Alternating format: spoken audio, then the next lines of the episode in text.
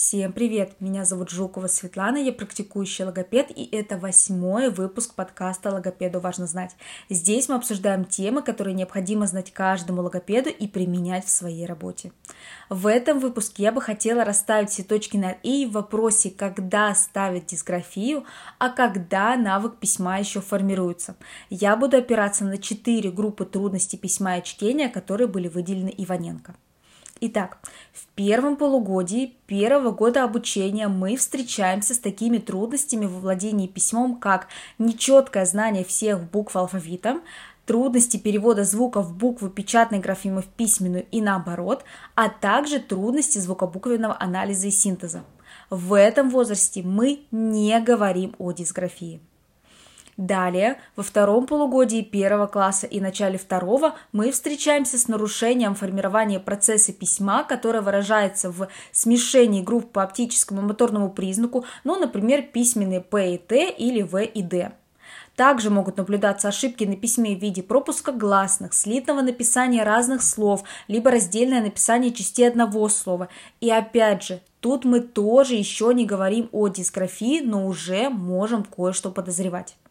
И вот со второго полугодия второго класса мы уже смело можем говорить о дисграфии, которая выражается в стойких, повторяющихся ошибках одного или нескольких видов. Но важно понимать, что для постановки заключения важно грамотно провести диагностику. Это важный этап, которым ни в коем случае нельзя пренебрегать, так же как нельзя делать выводы по одному диктанту из шести строчек.